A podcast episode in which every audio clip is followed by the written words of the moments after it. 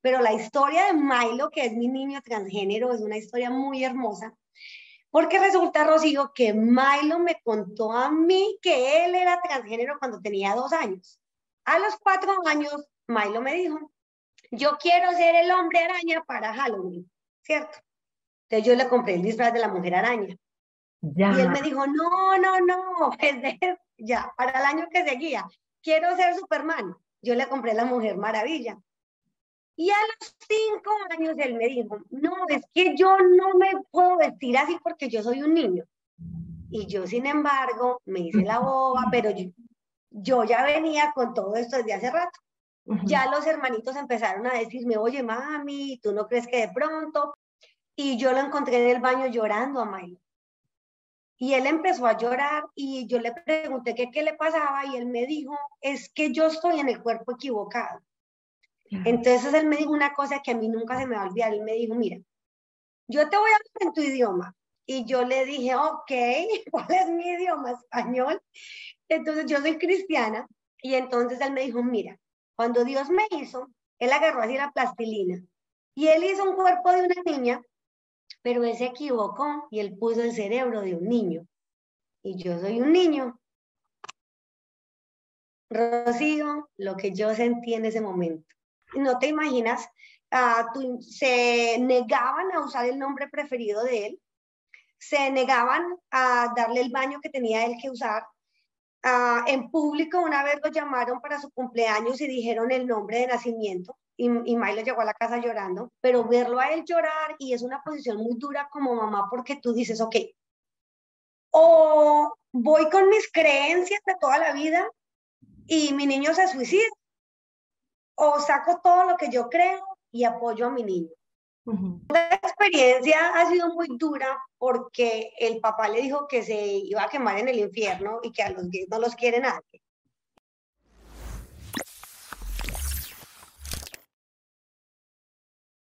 Muy buenos días a todos y todas, o noches o tardes, a todas las personas que se conectan desde la cima y que quieren conocer a personas ejemplares, hispanos e hispanas del mundo que están haciendo cosas maravillosas, que están luchando, que están creando mundos distintos para ellos y para las personas que tienen alrededor y que quieren compartir sus historias con todos y todas nosotras para inspirarnos, motivarnos y hacernos ver que lo que estamos pidiendo puede ser para nosotros increíblemente terrible, pero es una puntita y podemos sobrepasar. Hoy, como siempre, tengo una invitada maravillosa que ya es amiga de este programa, que ya la habíamos tenido acá pero que se sigue recreando, se sigue transformando y eso nos encanta en este programa, la gente que lucha, que se recrea, que no se deja batir por ninguna circunstancia y que lleva una bandera en alto. Y, y esa es Luisa Montoya. Luisa, gracias por acompañarnos de nuevo hoy. Hola Rocío, ¿cómo estás? Y un saludito a todos. Y claro, yo feliz invitada, como tú dices, o sea, esa conexión de la tierrita, ¿cierto? De súper feliz de estar aquí y qué momento más hermoso que en el momento en que lo estamos haciendo, que es la celebración de este mes y que es el, el, Prime Month, como le dicen aquí en Estados Unidos. Así que para mí es un honor que hayas pensado en mí y que me hayas invitado. Gracias. Qué linda, muchas gracias. Y ya tú lo mencionaste, esa es la perfecta introducción. La conversación que vamos a tener hoy con Luisa es para celebrar el mes del orgullo gay. Y vamos a hablar con ella desde una perspectiva distinta que casi nadie toca o que nadie se atreve a tocar y es el de cómo vive una mamá la experiencia de compartir con sus hijos o hijas esto de acompañarlos en un proceso que es culturalmente tan complejo. Entonces, Luisa, sin más, antes de que continuemos, cuéntanos quién eres y por qué estás en Desde la Cima, porque es que hay, es, es grande la razón. Cuéntanos un poquito de tu, biografía. ¿Quién eres? Ya como sabes, puedes escuchar el acento, soy colombiana 100%, siempre digo más colombiana que Juan Valdés. Y soy colombiana, yo llevo ya 21 años aquí en Estados Unidos y he trabajado toda la vida en la banca y ahora en este momento estoy trabajando para el Banco Santander aquí en Estados Unidos y soy la representante que maneja todo el equipo en el país de diversidad, equidad e inclusión. Y es un programa maravilloso donde creamos estrategias de cómo ayudar a todas las personas que son parte o se identifican de un grupo minoritario. Y aquí estoy, matada con el trabajo, feliz, así que muchísimas gracias de verdad por traerme. No, qué maravilla. Bueno, listo. Entonces hoy desde Banco Santander, mañana desde cualquier lugar del mundo. Qué maravilla, eso me encanta. Ok, empecemos por la historia. ¿Cuál es la historia? ¿Cuál es tu historia como mamá y la historia de, de tus hijos en este proceso? Mira, la historia es muy hermosa porque nosotros como hispanos somos muy ignorantes sobre el tema uh, gay, sobre el tema transgénero y tenemos muchas ideas que traemos desde nuestros países, ¿cierto? Que, nos, que crecimos con ese ADN, digamos, ¿de cierto? Entonces yo a veces mucha gente le escucho que dice, no, es que es el entorno, es que son las escuelas en Estados Unidos, es que es Instagram, pero la historia de Milo, que es mi niño transgénero, es una historia muy hermosa porque resulta, Rocío, que Milo me contó a mí que él era transgénero cuando tenía dos años. Ya, ¿y cómo te lo cuenta? Obvio, obvio que él no sabía que era transgénero, obvio a los dos años uno no entiende nada, entonces la historia es muy linda porque resulta que cuando él tenía dos años, nosotros nos fuimos a una tienda, un almacén de ropa, y estábamos, y yo soy súper exagerada, como buena colombiana, a mí me encanta el tuto, el moño, los aretes, ¿cierto? Entonces, en ese momento nosotros, ah, bueno, yo estaba con él en la tienda y vimos un tutu de bailarina, ¿cierto? Entonces yo dije, ay, venga tan lindo, y me daba pereza entrar al vestir, entonces le dije, venga, se lo pongo por encima a ver cómo le queda, ¿cierto? Y entonces yo se lo puse, y en ese entonces, pues él, eh, los pronombres en ese momento eran ella. Um, Milo me miró y me dijo, yo soy un niño, ¿usted por qué me pone este tutu? Ya. Entonces, imagínate en ese momento como mamá, cuando un pedacito de dos años que no ha explorado, que no entiende, no sabe el concepto de transgénero, pero sabe que está en el cuerpo que no es. Ya. Entonces, yo tengo un choque como mamá, porque yo digo, ¿qué es lo que él me está diciendo? Pero resulta que a pesar de que con una maestría en psicología clínica y todo, uno piensa no, yo no le voy a decir nada, yo no voy a explorar, porque si yo le digo, entonces va a, seguir con esas ideas, ¿cierto? Entonces yo me quedé callada, pero resulta, Rocío, que uno como mamá tiene un sexto sentido. Y uno le queda una espinita ahí. Entonces yo empecé a ponerle cuidado en eso. Y empecé a ponerle cuidado, empecé a ponerle cuidado, pero nunca le hablé del tema, ¿cierto? A los cuatro años, Milo me dijo, yo quiero ser el hombre araña para Halloween, ¿cierto? Entonces yo le compré el disfraz de la mujer araña. Y él me dijo, no, no, no, ya, para el año que seguía, quiero ser Superman. Yo le compré la mujer maravilla. Y a los cinco años él me dijo, no, es que yo no me puedo vestir así porque yo soy un niño. Y yo, sin embargo, me hice la boba, pero yo, yo ya venía con todo esto desde hace rato. Ya los hermanitos empezaron a decirme, oye, mami, tú no crees que de pronto, pero yo pienso que uno, em, no solamente por ignorancia, pero por temor, ah, por todo esto, yo no le puse el tema hasta cuando Milo tenía nueve años y yo lo encontré en el baño llorando a Milo. Y él empezó a llorar y yo le pregunté qué, qué le pasaba y él me dijo, es que yo estoy en el cuerpo equivocado. Entonces él me dijo una cosa que a mí nunca se me va a olvidar. Él me dijo, mira, yo te voy a hablar en tu idioma. Y yo le dije, ok, ¿cuál es mi idioma? Español. Entonces yo soy cristiana. Y entonces él me dijo, mira, cuando Dios me hizo, él agarró así la plastilina. Y él hizo un cuerpo de una niña, pero él se equivocó y él puso el cerebro de un niño. Y yo soy un niño. Rocío, lo que yo sentí en ese momento. Yo sentí que se me acabó el mundo, yo me desboroné, yo me sentí culpable porque esta criatura desde los dos años me está diciendo eso, pero yo me estoy haciendo la boba, la de la oreja mocha, decimos en Colombia. Y en ese momento le dije, nunca en la vida me vas a volver a explicar ese concepto. Y desde ese entonces apoyamos a ese niño en todas las áreas que se tiene que apoyar. Y ahora tú ves ese pedacito y es esa sonrisa tan grande, o sea, tú ves la diferencia, ¿sabes? Como a veces Facebook te muestra los recordatorios, ah. ¿sí?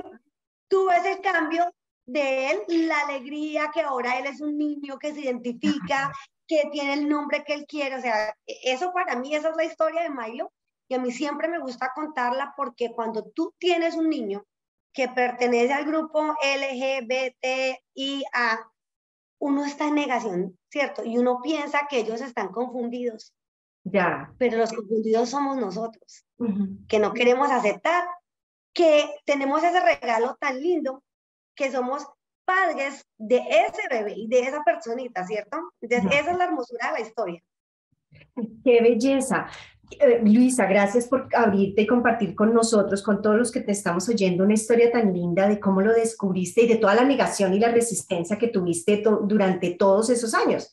Y tengo ahí una pregunta. Mientras tanto, ¿lo vestías como niña? ¿De los pues dos a los nueve? Claro, yo lo vestía como niña y se quitaba la ropa, ¿cierto? Entonces, porque para mí la idea como que yo crecí de una mujer es muy femenina, ¿cierto? Entonces yo le ponía el vestidito de florecitas, le ponía esto y él se lo quitaba y entonces a mí nunca se me olvidó que una vez le regalaron a él una camiseta de Elmo, ¿cierto? Y él se ponía casi todos los días, o sea, esa camiseta yo la tenía que lavar y meter a la secadora rápido porque era la única que se ponía. Ahora entiendo, claro, para él era la única camiseta de niño que él tenía. Ya pero sí, él, yo lo vestía como niña porque en mi cabeza decía, pues es niña. Y, claro. Claro, era una niña. ¿Y cuál fue, cómo fue el proceso, por ejemplo, el proceso social? El proceso con la familia, el proceso con los amigos, porque una de las cosas que me he encontrado yo en el trabajo que hago con las familias y con las parejas y con las personas en general es, hay un enorme choque. Muchas veces el choque ni siquiera el primer lugar es personal, pero es el, el, segundo lugar es todo el miedo social, porque toda la avalancha de cosas que te caen encima no es nada fácil. Entonces, ¿cómo fue para ti ese proceso social? Mira, en ese momento yo tuve que entender que mi prioridad era ser mamá y no sobrina, no nieta, no amiga, no miembro de una iglesia. Mi, mi prioridad era ser mamá. Y eso significaba cortar a las personas que no hacían parte importante o que no me querían apoyar en el proceso. Y lo más interesante de este tema es de que todo el mundo que venía a enseñarme o darme su idea era gente súper ignorante. Y yo decía, ok, tú, tú me vas a venir a educar cuando estás en una cultura, en una burbujita que no entiendes. Entonces uno también tiene que mirar quién le da el consejo. ¿Y quién te viene a educar? Porque yo siempre digo, yo no estoy en Colombia en 1998, ¿sí? Estoy en Estados Unidos en el 2022. Entonces es de verdad tener la fortaleza y la berraquera, como decimos en Colombia, es de que mi primer trabajo es ser mamá. Y yo tengo que apoyar a esta criatura. Y me dicen, bueno, si está confundido. Yo hasta ahora no he conocido a la primera persona adulta que diga, ay, sí, yo estuve confundida de niño o niña y de adulto descubrí que soy heterosexual o que no, no la, todavía no la conozco. Entonces yo digo, y si llega a estar confundido y el día de mañana crece, pues tuvo una mamá que lo amó y que lo adoró y que lo aceptó toda la vida. Entonces sí, tienes, tienes que aprender a ver a quién le pides consejos, ya tienes que aprender y también entender que, que esto es un tema muy nuevo para nosotros. O sea, nosotros supongamos venimos de la cultura de que eres o eres gay o eres lesbiana o bisexual, pero no hay no binario, no hay trans, o sea, nosotros realmente somos muy ignorantes, entonces yo descubrí también, Rocío, que tengo que parar de tratar de educar a la gente. Ya, yo, quería pelear con todo el mundo y decirle, no, pero es que mira, punto dije yo, pero es que eso no es mi trabajo, o sea, cada persona tiene que ir a, a educarse de sí mismo y yo no tengo que estar tratando de educar a toda mi familia. O sea, eso sí lo tengo muy claro. Exacto, que porque es una de las enormes peleas de la gente y decía, ahora, ¿cómo le digo a mi familia y cómo los convenzo de que esto es bueno? Que es una lucha que, como tú dices, no tienes que dar, que no te corresponde, que cada cual tiene que convencerse o no convencerse, pero no es tu tarea es y además es una tarea bastante desgastante, suena bastante desgastante. Sí, súper duro. Y también, en mi caso, para qué que fui muy afortunada porque mi mamá y, mi hermano ah, me apoyaron, qué chévere por ustedes, pero entonces ya de pronto empieza a ver ese otro grupo familiar y para mí, supongamos, también fue muy duro porque yo fui partícipe de la iglesia por 14 años. Entonces, la mayoría de mis amigos son parte de una religión, ¿cierto? Y para ellos también era muy duro, entonces a mí me tocó, supongamos, en mi Facebook, a mí yo puse la opción de que a mí nadie me puede poner tags, a nadie me puede adherir porque la gente me ponía escrituras, que me iba a ir al infierno, que me iba a ir al infierno, que mi hijo se iba a ir al infierno, que la homosexualidad era una aberración, que yo no sé qué, o sea, era, para mí eso era acoso ya. Claro. Entonces yo empecé, me sentía, yo no sé si te acuerdas hace tiempo un jueguito de Wii, que era un muñequito cortando la, la sandía. Ya, sí. Entonces a mí me tocó mi Facebook así, saque gente, bloquee gente, cada vez que un comentario, bloquee. Oye, y yo a veces digo, la gente tan insensible, yo ponía una foto de Milo, uh, yo estaba contentita, orgullosa de él, y la gente poniéndome, es una aberración, y yo decía, esas cosas no se dicen, o sea, ¿sí me entiendes? O sea, hay que también tener como ética. Ajá. Exacto. Entonces me, me volví a un punto y ahora muy orgullosamente digo que mi grupo que tengo, que me rodea, o sea, es, son personas tan sensibles, tan educadas, tan empáticas, que ya no tengo que, que llegar ahí, pero eso, fue un proceso de limpieza, ponle tú un buen año, limpiando gente, o sea, Claro, y, esa fue la manera como tú lo tuviste que vivir. ¿Y en el trabajo tú experimentaste algún tipo de, de, intento de transformación, de intento de salvación, de intento o de rechazo por ser mamá? Eh? Mira, yo digo que eso tiene que ver mucho en los estados en donde uno esté en Estados Unidos, ¿cierto?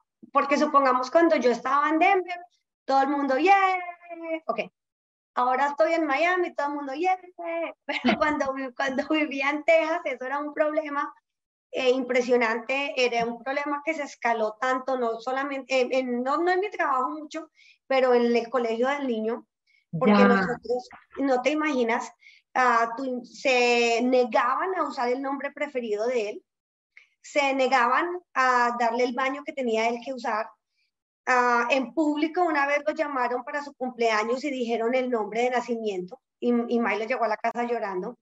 Entonces llegó a un punto de acoso tan horrible que hasta nosotros, mi esposo trabaja en televisión, y entonces nosotros les tuvimos que decir, ¿sabes qué? Vamos a crear una noticia de ustedes. Y en ese momento cambiaron porque les tocó, pero entonces yo digo que eso tiene que ver mucho. Y ahí yo hablo mucho, Rocío, de los grupos culturales y demográficos, porque tú notas la diferencia regional, ¿cierto? Ya. Como todo el mundo nos acepta y acepta al niño en donde estemos ubicados. Y en mi trabajo, supongamos lo, eh, lo que noté cuando trabajé antes, siempre trabajaba en el equipo de diversidad e inclusión. Entonces, una vez teníamos un parade del LGBTIA y entonces yo era encargada de los voluntarios y decidí hacer tutus, ¿cierto? Y llega esta persona del trabajo y me dice, yo no sé tú por qué haces tanto trabajo por esos no, Dios mío, en serio. Que nosotros tenemos una idea de que este grupo se ve de cierta manera, ¿cierto? Claro. Y pues claro, ella asumió porque en su cabeza me veo de cierta manera. Y entonces me encantó mi respuesta. Le dije, oh, porque orgullosamente soy la mamá de un niño transgénero. Yo pienso que esa señora está, trágame tierra, por favor. Pero entonces, claro, sí, esa parte laboralmente pienso que es eh, me ha ido muy bien, pero es porque trabajo para el equipo de diversidad, equidad e inclusión y pues todos tenemos una mente súper abierta, pero ver lo que mi niño tiene que pasar en los colegios, yo pienso que esa es la parte más dura. Yo pienso que ver el temor como un ejemplo, él se graduó ayer del colegio, ¿cierto? De quinto grado.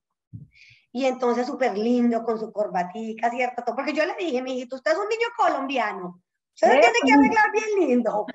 no va a ser un niño pachoso por ahí. no se me pone, no se me va a graduar en Crocs. entonces estaba lindo con su corbata y entonces le digo, bueno, ¿cómo te sientes? Me dice, tengo un susto, mami. Le digo, ¿pero por qué? Y me dice, ¿por qué? ¿Qué tal que usan el nombre equivocado? Ya. Claro, uno no piensa en esas cosas, Rocío, pues porque uno de niño nunca pasó con esas cosas. Entonces todo el tiempo yo con algo en el estómago, Dios mío.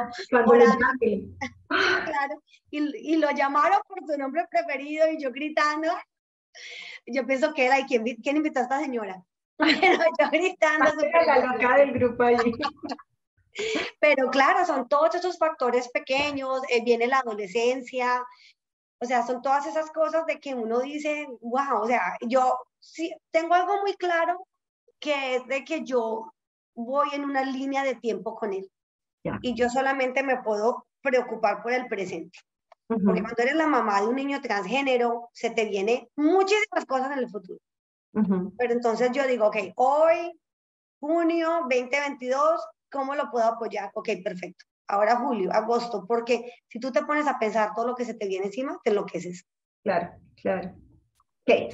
Entonces ahora hablemos de cómo, cómo tú como mamá, cómo has visto que él lo ha vivido. Porque estoy segura, y desde lo que nos has contado, que para ti eso tuviste que expulgar Facebook y sacar a todos los que, que te querían convertir por pecadora. Y eso seguramente fue muy duro y perder amigos en el, a personas que tú creías que eran amigos en el proceso y tenerlos que sacar de tu vida porque pues no te aceptaban como eras y como con, con tu familia como es. ¿Cómo has, desde tu punto de vista, cómo ha sido la experiencia para él? Porque asumo que ha sido bastante compleja. Pues yo no me imagino lo duro que debe ser para uno de niño decir, yo estoy en el cuerpo equivocado. Yo no me imagino y yo trato de tener empatía, pero yo no me imagino. Claro. Supongamos para mí verlo llorar verlo llorar porque él dice, porque mi cuerpo se ve de esta manera, cosas tan sencillas. Él tiene que ir a piscina, supongamos, a la piscina, ¿cierto? Y entonces tiene que usar un vestido de baño de cierta manera, porque pues biológicamente nació con el cuerpo de una niña, pero es un niño. Entonces, todas esas cosas que tiene que ver, ese temor también yo pienso de él, de que se den cuenta, ¿sí? Que es un, claro, ese temor, ese susto, y, o sea, tú lo ves y él es un niño, o sea, nosotros nos reímos porque a veces se nos olvida, como el otro día lo vi y tenía los rotitos de los aretes. Y yo le dije, ay, bueno, cuando se hizo sus aretes? Y él, ah, tú, cuando yo era bebé. Tú me los hiciste, me marcaste al nacer. Pero entonces yo pienso que para él es, es muy duro. Eh, yo digo que la confusión también de entender, porque él a veces llora y él me dice, ¿por qué Dios me hizo mal hecho? Ya. Y tú de mamá escuchar eso y yo le digo que él es perfecto, que él fue el hecho maravilloso, que siempre le digo a él, papito, usted tiene huevos, le digo a él, usted tiene huevos. Y que le digo, mira, a un por ciento de la población es transgénero. Así que tu escuela vas a ver más niños y ellos se van a ver empoderados de ver, ole, ese mayo tan berraco, ¿cierto? Que fue capaz de decir esto, de fue capaz de pelear en el colegio pero verlo a él llorar y es una posición muy dura como mamá porque tú dices, ok, o voy con mis creencias de toda la vida y mi niño se suicida, o saco todo lo que yo creo y apoyo a mi niño. Y esa parte como mamá es muy dura y, claro, yo lloro, pues de palo no soy, ¿cierto? Y lloro, pero es por lo que se le viene, no por ser transgénero, no, porque, porque tú no quieres que a tu niño le pase nada y, ver lo que se le viene, ver que viene llorando en el colegio, o me dice, supongamos, es que yo hablo como niña, ¿cierto? Pues obvio, ¿cierto? Ah, refiriéndose a su voz. Claro, claro, el tono de voz. Entonces, cosas que él tiene que pasar en su proceso, que tiene que aprender. siempre yo quiero enfatizar la importancia de la terapia. Yo creo mucho en, en psicoterapia. Entonces nosotros él va a terapia, yo voy a terapia, los hermanos van a terapia, todos vamos a terapia para crear el mejor entorno para él. Ah, leo muchísimo, yo soy una nerda, entonces a leer libros y lo lindo es que yo leí un libro con él muy bonito y era la misma historia de Milo. Mm. Todos estos adultos contando su testimonio y lo mismo que los disfraces, que le decían a la mamá y yo le decía a Milo, Milo, eres transgénero, o sea, tenemos que aceptar la idea de que tú eres ese 1% de la población. Y él como que hacer también paz consigo mismo y entender, yo sigo mucho a campañas en el internet que dicen para el odio por los trans y vemos historias de la gente, entonces yo se la pongo a él y digo, mira, porque yo siempre quiero enfatizarle a él de que él, él, no está quebrado, él no lo hizo mal Dios, y que él quiere ser papá, él quiere, digo, malo, tú vas a lograr todo eso, tú vas a encontrar a tu pareja, tú vas a tener tus niños, tú vas a ser exitoso en tu profesión, entonces lo más lindo para mí es mostrar, mostrarle el testimonio de que va a crecer y por eso cuando tú me dijiste, Rocío, que querías entrevistarme, yo dije, claro, porque uno a veces nunca escucha de los papás. No, nunca, nunca. Pareciera que, los, que las personas que deciden sobre su género eh, son huérfanos, o sea, que su historia empieza con ellos, pero también tiene que ver mucho con la cultura y con todo el rechazo y con todo lo, con que los papás se suman a la maleta de cosas difíciles con los que ellos tienen que manejar. Entonces, por eso es tan importante este espacio contigo, porque es la historia de es posible, pero hay que hacer la tarea. Claro, y yo quiero decirle, Rocío, a todas las mamás que me están escuchando y a los papás también, de que tú tienes que creer en eso, en ese sexto sentido, en esa cosita que tú tienes, tú no estás confundida, tu niño no está confundido, tú tienes que creer. Y cuando tú haces el switch y tú empoderas a esa personita y lo apoyas, oye, es como que te agarras un superpoder. Ya. ya. no eres la víctima, ya no es que tienes escondido este secreto. Cuando haces el switch y dices, listo, te voy a apoyar mi vida, vamos para adelante, como que algo nuevo nace en ti. Y es este poder nuevo y también empiezas a encontrar toda esta gente que te ama y que te apoya, porque también yo empecé a descubrir eso. Gente divina y hermosa que me empezó a apoyar en el proceso que yo no sabía. Gente, ah, cada vez que doy mi testimonio, cada vez que cuento, me mandan mensajes hermosos. Yo el año pasado hice una conferencia en mi trabajo y 330 personas me mandaron un correo agradeciéndome por contar la historia. Entonces también se me pararon los pelitos por oírlo, o sea, porque es esa, hay una enorme necesidad de decir gracias Dios, alguien que lo ha vivido, alguien que ha visto la luz al final de este túnel. Claro, y mira que cuando voy a los eventos de Pride, siempre digo que doy abrazos de mamá. Ay, Rocío, la gente que llora. Claro. La gente que llora y yo, y a mí la gente me dice, ay, eres la mega mamá. A mí no me parece, a mí, o sea, el amar a tu hijo no me parece que sea la mega mamá, o sea, es la mamá. Pero entonces cuando tú descubres ese vacío tan grande que tu bebé tiene y que tu bebé fue hecho perfecto, tú no lo hiciste quebrado porque también uno de mamá piensa, oye, ¿será que algo que, o sea, lo que es la ignorancia, lo que una comida que le di, una película que vimos, fue mi culpa. Y bueno, y otra cosa también que me decía el, el doctor de él, el endocrinólogo, porque cuando fuimos al proceso, te empiezan a hacer un genograma que empiezan a mirar toda la familia, ¿cierto? Entonces yo llamaba a mi mamá y le dije, mami, necesito que me averigüe todo esto. Ah. y mi mamá me llama y me dice, no, mi hijita, antes usted sí, hay toda esta gente en la familia. Pero claro, entonces eso no es algo nuevo, sino que cuando uno era niño decían, supongamos, no, esa es la amiga de la tía.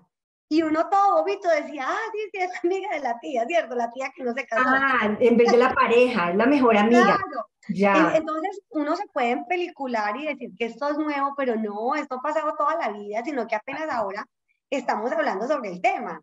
Exacto. Pero entonces también uno tiene que aceptar y también entender la genética, o sea, el, el doctor de Milo nos habló espectacular, que el cromosoma X, que es, o sea, nos habló de una manera que te lo juro que me sentí la mujer más ignorante, hasta me dio pena. Claro. Entonces también uno se tiene que educar en el tema, pero, pero de verdad cuando haces el switch tú dices, oye, sí, toda esta gente que hay, oye, me, me, gané este, me gané este premio, mi niño es perfecto, cuando ves la comparación en las sonrisas, cuando tú creas un entorno en que tu niño se siente seguro contigo, cuando tú te vas a guerrear por él, o sea, e, eso te da una energía diferente, ya lo que era tu kriptonita se volvió en tu poder. Claro, claro. Sabes, y me haces pensar también en que, en que hacer el cambio, porque eh, eh, eh, teniendo esa conversación con múltiples personas, me decían, pero qué, ¿cuál es el problema? Le digo, es que el gran problema es la historia que tienes en tu cabeza, la historia que te has contado y que te quieres, a la que te quieres aferrar y que te, te han contado también y tú te aferras y crees que es la única historia cuando tú eres capaz de soltar esa historia y abrirte a crear una nueva historia y a oír la historia, en el caso de los papás, y a coger la historia, o sea, la, otra historia no le queda, no hay espacio para dos historias eh, diferentes en la, en la cabeza. O es una o es la otra. Entonces la otra historia no le queda más que deshacerse y abrir espacio para lo que tú estás diciendo, nuevas conexiones, nuevas posibilidades, nuevas energías, nuevos amigos abres el espacio para todo lo nuevo que viene, que antes te tenía tan, le tenías tanto miedo por estar atado a, esa historia que tú creías que era única, auténtica, bendecida, qué sé yo, todas estas cosas. Entonces, qué maravilla poder oír eso, de cuando ya es el clic, y tú lo mencionas como el clic de, de una vez empiezan a aparecer todas las oportunidades. ¿Sabes? Una cosa que me... Dime. dime. No, una cosa que me he encontrado mucho en, las eh, citas con las personas que vienen a consulta conmigo es de inmediato una situación de rechazo, de rechazo. ¿Por qué crees que eso ocurre? Es de rechazo a su hijo, es ya no lo quiero cerca, ya no quiero, me da, me da, me genera todo. Yo pienso que eso tiene que venir mucho en cómo uno creció. Ya. Tiene que ver mucho en cómo uno creció, porque supongamos las películas, por ejemplo, ponen a la gente trans como esta gente rara, ponen a la gente gay que son pedófilos, violadores, ¿cierto? Entonces, claro, oigan, claro, el estigma que hay, entonces uno piensa eso, ¿cierto?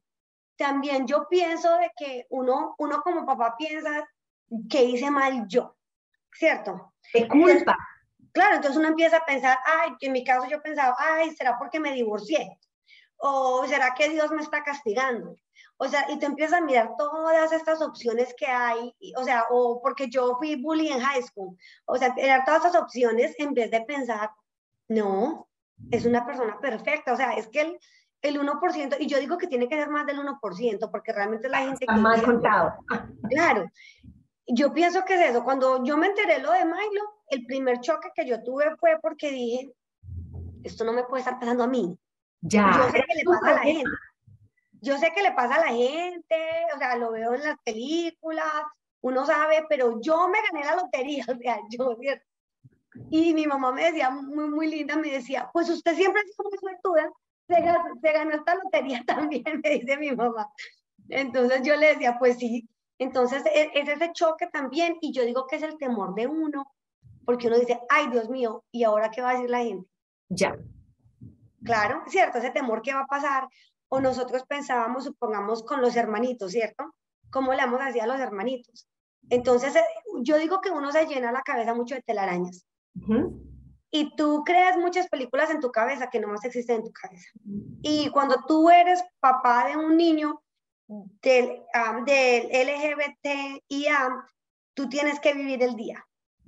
Hoy vamos a luchar con esto, mañana vamos a luchar con esto, tienes que educarse también de las leyes del estado donde estás. Yo supongamos, nunca fui una persona que, que leyera que la ley de Denver, que la ley no, o sea, pues yo crecí con Colombia y nosotros nomás tenemos una constitución, entonces yo, y eso que si mucho la, me habrán obligado en el colegio a leerla, pero entonces también, que eso ha sido algo nuevo para mí, es uno de papá educarse, porque también otra cosa, que yo lo que hablo del Switch, también hay cantidad de programas que tú ya calificas por eso. Entonces, cuando tú saltas la otra, la otra barda, tú te das cuenta, ah, no, yo estaba de boba ahí, yo era la víctima cuando me doy cuenta que todos los procesos de ayuda, todos los cambios, todo, pero yo digo que ese choque es más cultural, porque yo noto la diferencia en Miami, en Denver, en Texas, como ha sido el apoyo de nuestro niño, y tienes que aceptar también, Rocío, moverte porque tú tienes que estar en un entorno donde apoyen a tu niño. Y nosotros tuvimos que hacer ese cambio en Texas. Yo tuve una experiencia súper linda en Texas, laboral, ah, pero yo tuve que apoyar a mi niño y eso fue apoyar, decir, empaque maleta a mi hija y vaya. O sea, me sentí como otra refugiada política. Yo le decía a mi jefe, llorando, le decía, yo me siento otra vez como la que se fue de Colombia buscando a dónde ir, o sea, empacar maletas y entonces también uno como papá tiene que aceptar de que a veces lo tienes que soltar todo por apoyar a tu bebé. Me encanta, que es ser flexible, es ser flexible por la vida del otro, por la felicidad del otro. O sea, eso es muy lindo porque, y de verdad te felicito y celebro lo que me estás diciendo y espero que todos los papás y mamás que están oyendo este podcast puedan entender claramente lo que nos estás hablando y es ser la capacidad de entender que la felicidad del otro importa y que si hay que hacer cosas y soltar y dejar ir cosas por la felicidad del otro, hay que hacerlo, especialmente cuando aún está chiquito, porque cuando asumo y eh, estoy siendo atrevida acá, cuando ya es un adulto que toma la decisión, pues ya, está, ya eres un adulto, ya tienes más herramientas, ya te puedes mover por, tu solo, por ti solo, pero cuando eres un niño, necesitas el apoyo de tus papás, necesitas el apoyo de alguien que te esté diciendo, aquí estoy para ti, estoy contigo y aquí para ti, entonces lo celebro yo siempre pienso eso, Rocío. Yo siempre pienso porque yo digo, ese pedacito no va a tener 12 años toda la vida. Ese pedacito un día va a ser un hombre berraco, presidente, CEO de una compañía. Y tú te imaginas el testimonio tan lindo que esa criatura va a contar que tuvo una mamá que peleó y que luchó y peleó por leyes, peleó con seguros médicos, de todo. Qué belleza, y es la parte que uno de mamá tiene que recordar. Esa persona va a crecer en algún día y qué testimonio va a dar del lugar donde creció. Me encanta, bellísimo. ¿De qué manera va a hablar del apoyo de sus papás o no en este proceso? Quiero ser súper atrevida y tú me dices si, la, si respondes o no a esta pregunta y es, esa es tu experiencia de mamá, pero ¿cómo fue tu experiencia de pareja en ese momento acompañando o no a tu hijo? En ese momento, cuando él estaba más chiquito, ¿y cómo ha sido en, eh, tu experiencia con su papá? Pues esa experiencia ha sido muy dura porque el papá le dijo que se iba a quemar en el infierno y que a los gays no los quiere nadie. Entonces, eso pues para nosotros fue horrible porque él, él, él, dice que él está en dos mundos. Él está en el mundo en donde aquí viene y pues es niño, entonces yo lo trato como niño. O sea, como te dije, a veces se me olvida genuinamente, a veces se me olvida o sea, lo tratamos así, pero entonces supongamos él me da mucho pesar porque él antes pasaba veranos enteros, se iba para donde el papá, pues por ley, ¿no? El papá biológico, se iba por ley y ahora supongamos él llora porque tiene que ir una semana al año. Entonces él nos llora, claro, porque claro, él ya está creciendo y él ya está notando la diferencia que llega ya y le tienen, digamos, cuarto de niña, o supongamos el año pasado, cuando el año pasado él cumplió años aquí, entonces le mandé a ordenar súper chévere, eso que le hacen como un picnic y le traen las cosas, ¿cierto? Bueno, lo organizaron súper lindo aquí en el patio y el papá biológico le mandó una orden de flores y globitos que dice Happy Birthday Girl. Entonces él llorando, tuvimos que romper los globos antes de que llegaran los invitados a la carrera, ¿cierto? Entonces es muy duro porque, claro, o sea, él vive en los otros, vive en los opuestos pero yo digo que él ya está entendiendo y ya está agarrando la onda, como dicen en México, quién lo apoya, y pues él solito es el que está diciendo, mira, yo nomás quiero una semana con esa persona, pero lo hermoso es que él tiene el apoyo de mi esposo, que es el ser humano opuesto, mi esposo es súper inclusivo y la familia de él también, entonces fue muy hermoso porque cuando yo conocí a mi esposo le conté la dinámica de mi familia, ¿cierto? Yo dije, se las voy a cantar todas. Él le dice, se monta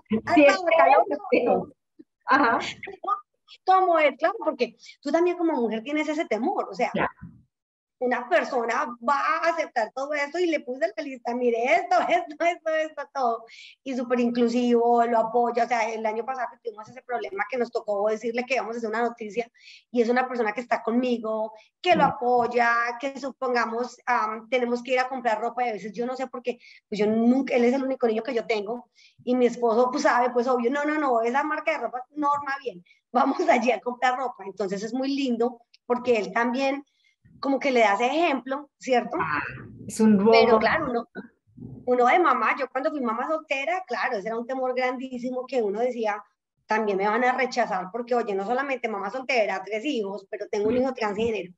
Entonces, claro, todos esos temores. Claro. Quiero hacer una pregunta que me parece también muy linda y que estoy segura que muchos niños están allá afuera y quisieran oírla. Y es, ¿qué le dirías a todos esos niños que, están, que saben porque tú, tú lo mencionaste al principio, tanto el niño como la mamá sabe, y el niño más, pero que están absolutamente asustados, llenos de pánico, em, que no saben qué hacer, que se sienten culpables, que se sienten en pelea con Dios, de por qué me hiciste así, de por qué estoy aquí, toda esta pelea que tú nos has mencionado. ¿Qué le dirías ahora, hablando no a las mamás o a los papás, pero a los niños? Yo les diría que tienen que encontrar esa persona adulta en el, en el círculo de ellos que los apoye. Ya. ¿Cierto? Tienen que encontrar esa personita, sea un profesor, sea el hermanito la hermanita mayor, sea una tía, que tienen que buscar y que busquen la fortaleza para hablar con uno de los papás, porque los papás ya saben lo que está pasando. Los papás están en negación, pero uno de papás, o sea, a todos los papás que me estén escuchando, yo sé que tú sabes, yo sé que tú sabes, punto. Entonces yo le digo a los niños que, o sea, Milo me dijo desde los dos años. Y después ya a los nueve, a mí me pareció muy tierno cuando me dijo, te voy a hablar en tu idioma. Claro, la cabecita de él era de Dios, ella es cristiana. voy a que mamá, ayudarle a mi mamá a entender esto. Está tan bobita, no mi mamá. Pero entonces yo digo que encuentra la manera bonita de llegarle al corazón a, a tu papá o tu mamá y dejarles saber que esto es una realidad. Ya. Y pues ya, o sea, tú, yo digo que uno pone la semilla y ya los papás ven si le echan agüita o no. Pero yo sí pienso que es diferente porque cuando Milo de verdad tuvo esa conversación seria conmigo, nos cambió la vida, le cambió la vida a él, encontró su sistema de apoyo. Milo me dijo que tenía, y Milo de niño se comía mucho las uñas y yo no entendía por qué. Eso ya no existe, ya no se las come. Desde que me contó, entonces también los beneficios y la salud mental, emocional que viene de contar ese secreto que tú tienes, porque ese secreto te está carcomiendo vivo. Entonces tú sacas ese secreto y como que ya, ya se fue, ya ese secreto no, no me puede atacar más. Claro, claro. Ay, qué maravilla. Fíjate que te voy a contar una historia personal. Cuando mi hijo tenía como dos añitos, eh, eh, estábamos todavía en Colombia, llegó una película a Colombia que yo, ya, pues, viejísima, por supuesto, mi hijo ya tiene 21 que se llama Mi vida en rosa. Y entonces mi esposo también es colombiano y es de Santander, que es una región, como tú sabrás, muy machista. Entonces yo me llevé a ver a mi esposo la película. Le dije, y, le dije qué película era, no, nos vamos al cine, no sé qué, y lo llevé a ver la película. Y mi esposo salió así como súper sorprendido de la película y le dije, mira, y me dice, pero no entiendo esa película, ¿por qué vinimos a ver esta película? Y le dije, por una simple razón, porque si un día mi hijo decide decirnos que él es gay o que tiene cualquier otra orientación, no quiero que me le vayas a hacer la vida a cuadritos. O sea, fue como que en mi mente, y te estoy hablando, lo que te digo, hace 19 años, diciéndole, lo vamos a apoyar con todo, porque la película es, es, esto que estamos hablando, es la, la realidad dura social de asumir es que eres, que tienes una decisión distinta en tu, en tu género, en lo que hay una opción distinta y hay que acogerle y apoyarlos. Entonces, le dije, solo por eso, le dijo, y fue muy lindo porque fue la conversación así, yo mirándole a los ojos de, quiero que entiendas que solo en caso de, a la mínima muestra de que mi hijo quiere tomar una decisión distinta de género, vamos a apoyarlo con todo nuestro ser y con toda nuestra eh, em, energía. Claro, no, y le contaba, le contaba a mi hijo la historia y él me decía, bueno, mamá, qué bueno que no tuviste que usar las herramientas. Y le dije, pero solo en caso. Yo preparé el terreno. Por, por eso, porque no eh, tienes derecho a ser feliz. Todos tenemos ese derecho y si no tenemos el apoyo en la casa, ¿Dónde? Especialmente a edades tan tempranas, en que es tan necesario, en que estás solo, o estás con tus papás, o estás solo, dando esta lucha que de por sí no es fácil. Y además que yo pienso que tenemos que romper la idea de que solamente puedes tener esta familia perfecta si son así y así.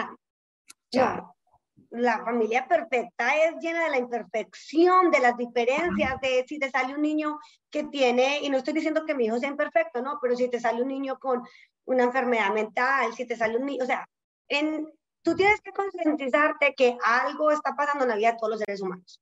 Todos los seres humanos están pasando por algo. Pero tú vas a hacer paz y empoderar las diferencias. Que la inclusión, para mí eso es tan hermoso y yo pensaba el día de mañana, decía, ¿cómo será cada uno trae sus parejas, sus niños, qué belleza, piensa mi, mi foto de Navidad tan linda, cómo va a ser de inclusiva, ¿cierto? Con todas las diferencias que tengo, pero yo pienso que también es eso, porque uno piensa, no, solamente la gente cis, heterosexual, va a estar casada y tener hijos. La mamá y tres niños, y un niño y dos niñas, o, lo, o que hayan... Tú tienes que romper, o sea, yo pongo el ejemplo, mi hija la grande, que es una mujer cis, heterosexual, dice que no se quiere casar y no quiere tener hijos. Entonces mis nietos van a venir de Milo, mis nietos no van a venir de ella. Entonces, pero también hace paz con eso porque está bien por ella. Yo no la voy a juzgar porque yo tenía la idea de que ella se iba a casar y tener tres hijos. No, o sea, es muy importante entender eso y romper esos esquemas que eso los puso la abuelita, la, como esa canción que hay en español, la mamá de la mamá de la mamá de la mamá. Pero o sea, alguien te puso eso en tu cabeza y pues uno tiene que romper eso y entender que, o sea, ahorita el hombre cocina y se puede quedar en la casa, o sea, hay que romper todos esos géneros y que mira, eso es algo también que yo he aprendido mucho y a mí me regaña mucho mi esposo por eso, porque supongamos, está bien, uno no, la mujer, un ejemplo, supongamos, Milo es niño, pero está bien si decide comprar un juguete que es creado para una niña. Claro. ¿No entiendes? O sea, tenemos tantos esquemas o yo supongamos le decía, Milo, usted tiene que abrir la puerta, ya que no venga, abra la puerta. Y entonces, ¿quién dijo eso? O sea, muy hermoso, yo lo quiero crear un caballero, ¿cierto? Pero son unos esquemas, entonces las mujeres somos muy débiles y no podemos abrir la puerta. O sea, entonces también yo he estado creciendo, informando y diciendo, pero usted, ¿quién le enseñó ese comportamiento?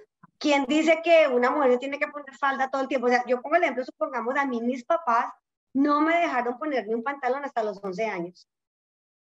Y no es broma, no estoy tratando de ser chistosa ni nada, no es broma. Y yo sin querer todavía veo, si tú me miras, pues yo estoy con un vestido.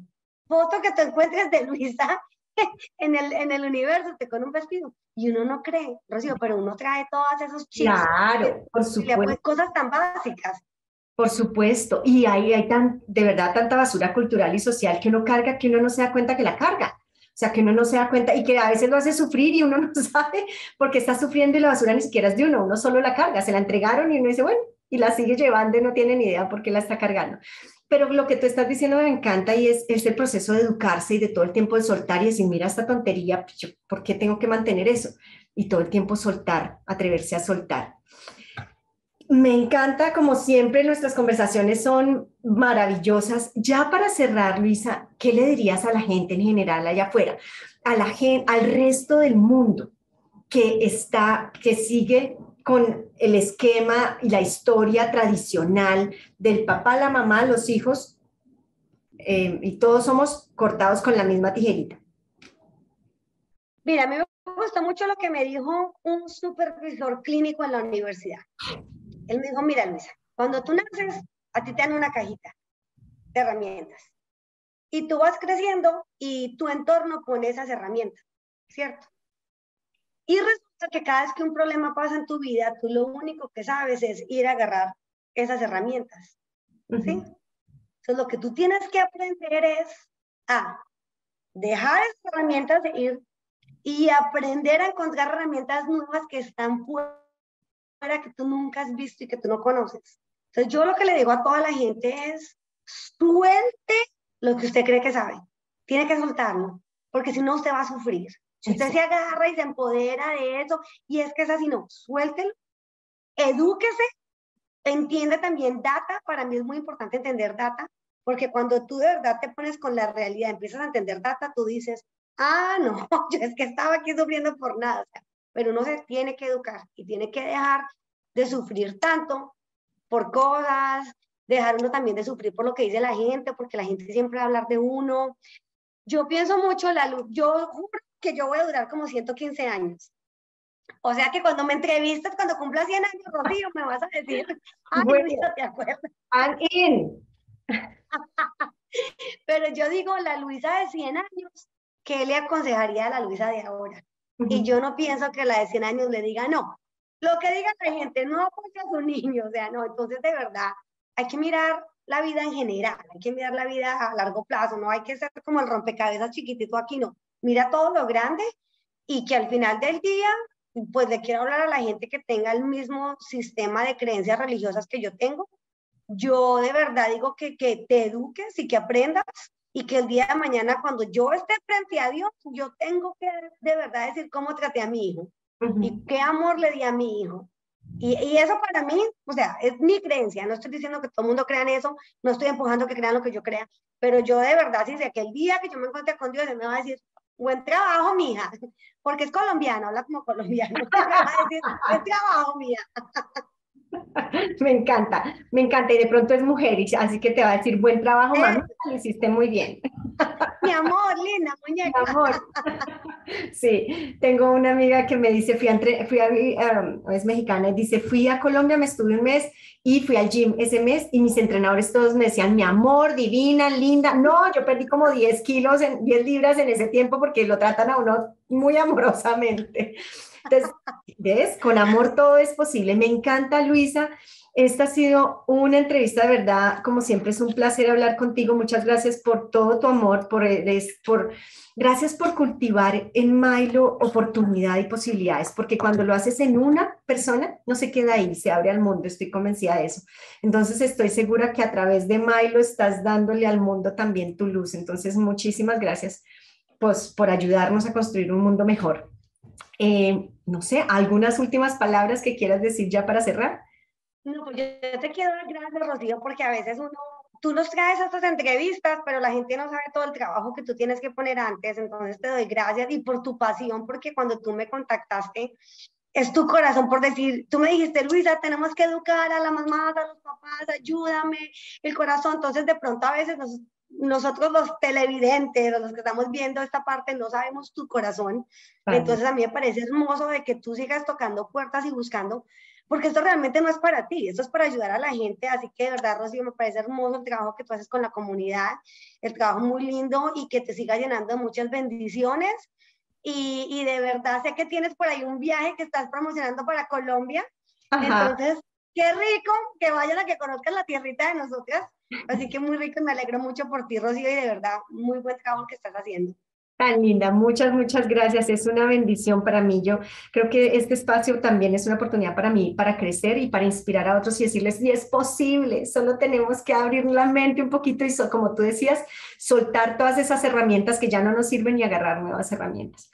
Entonces, muchísimas gracias de nuevo. Muchas gracias a todos. Dele like, comparta, comente, síganos y sobre todo comparta con miles de personas. Necesitamos generar cambio. Todos podemos hacerlo. Si solo lo compartes una vez, por lo menos 10 personas van a oír y van a saber ¡Ah! si es posible. Es posible vivir de una mejor manera. Es posible acoger a mi hijo o a mi hija de la manera que decide ser y hacerlo y ser feliz a su lado, acompañarlo, como tú decías. Así que muchas gracias, Luisa. Nos vemos muy pronto. Dale, un besito. Muñeca, mi vida, amor, como decimos en Colombia. Vida linda. Chao, que estés bien.